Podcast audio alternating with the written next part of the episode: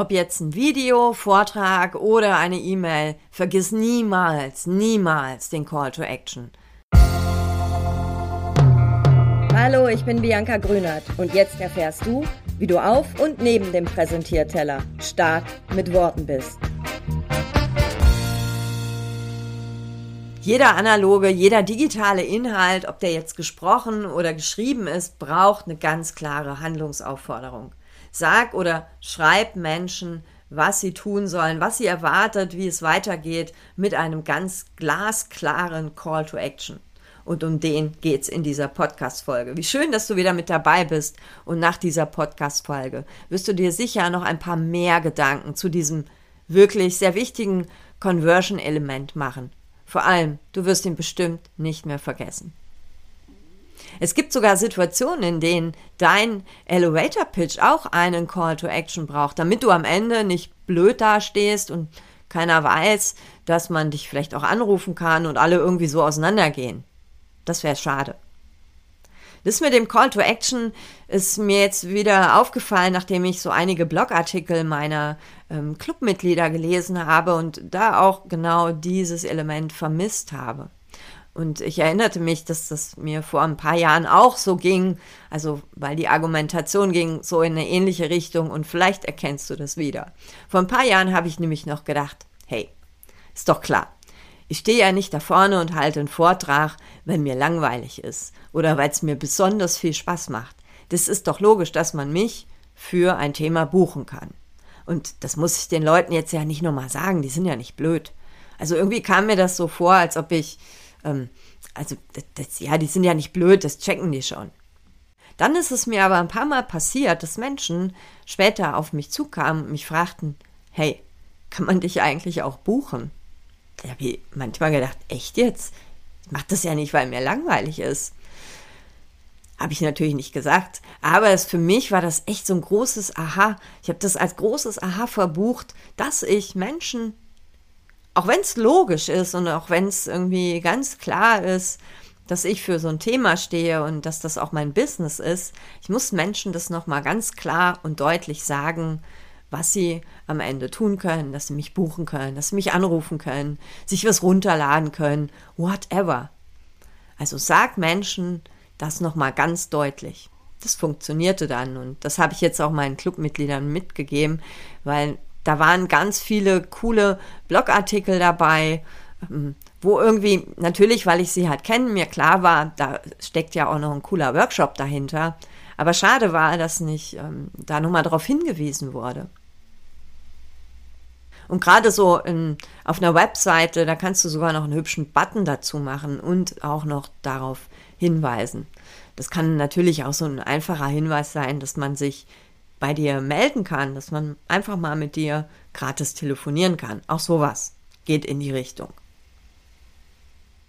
Während das mit den Call to Actions bei Postings, aber natürlich auch auf Sales Pages ganz normal ist, vergessen es aber viele, gerade auch so in einem Blogartikel nochmal extra zu schreiben, aber auch, und das fällt mir häufig auf beim Elevator Pitch, bei Vorträgen oder bei Videos.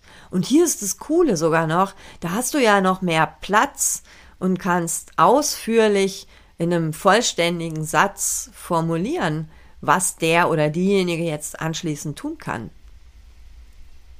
Ob das jetzt aber ein Button oder mündlich ist oder auch mit einem längeren Text, mindestens muss deine Handlungsaufforderung knackig sein. Knackig und klar. Und was glaubst du, worauf kommt es jetzt noch an? Der Call to Action sollte auf jeden Fall ganz eindeutig sein.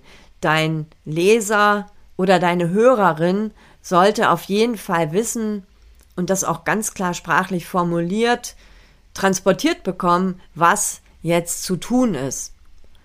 Bei Buttons auf Webseiten bist du da natürlich sehr eingeschränkt und hast nur eine gewisse Zeichenzahl.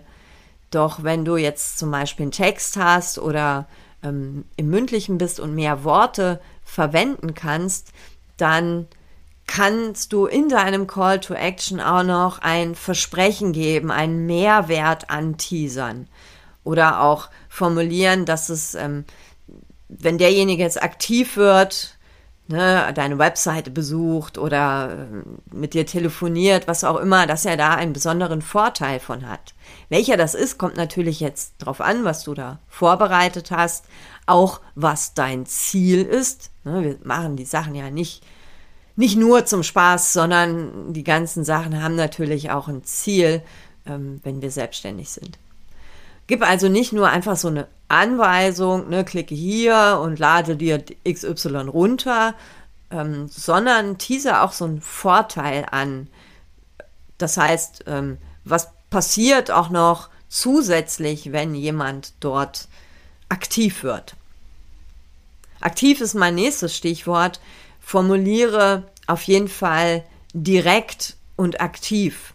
Sowas wie besuche meine Webseite und du bekommst dort mein super Goodie. Und vielleicht, wenn du noch mehr Platz hast, dann kannst du auch noch ähm, da hinten dran fügen, das hat ähm, die super duper Tipps, mit denen du XY machst oder kannst. Jetzt weiß ich auch von meinen Klobis, aber auch von meinen anderen KundInnen, dass sich viele schwer tun, das wirklich so in konkret, in kurz, in direkt, aber auch so ein bisschen sexy und lustmachend zu beschreiben. Und jetzt hier so zum Ende nochmal so ein kleiner geheimer Trick von mir, den ich gern mit dir teile, weil ich will, dass sich Menschen weiter über dich und deine Angebote informieren.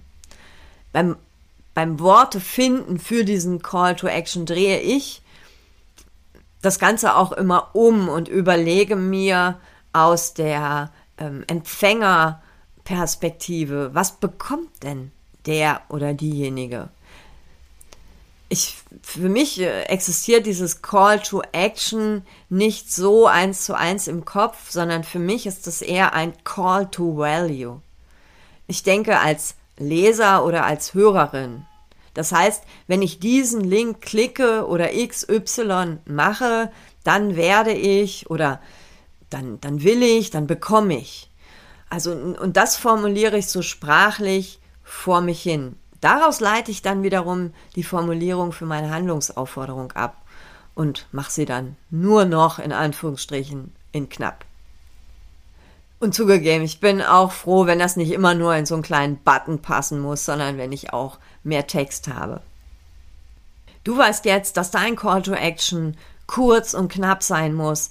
Der muss unmissverständlich sein. Er sollte auch noch begeistern und Lust machen, aktiv zu werden. Das Wichtigste jedoch, vergiss ihn nie. Ob Text, ob das ein Vortrag ist, ein Video oder ein Podcast.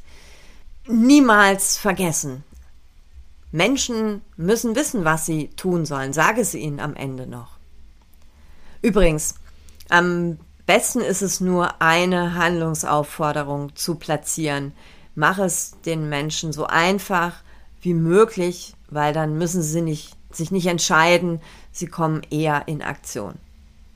Apropos Aktion, wenn du Tipps für deine Handlungsaufforderung, deine Call to Action suchst, weil das bisher zu verschwurbelt oder auch zu unsexy ist und da auch keiner drauf reagiert, dann melde dich direkt bei mir. Dazu klickst du auf meine Webseite starkmitworten.de und machst dir am besten einen Telefontermin gratis mit mir und dann finden wir Lösungen und starke Worte für deine Call to Actions.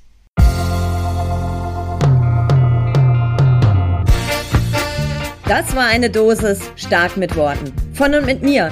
Ich bin Bianca Grünert und mein Job ist es, Menschen fürs Präsentieren oder die Momente auf und neben dem Präsentierteller fit zu machen.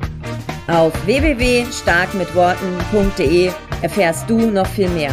Vor allem, wie du stark mit Worten bist.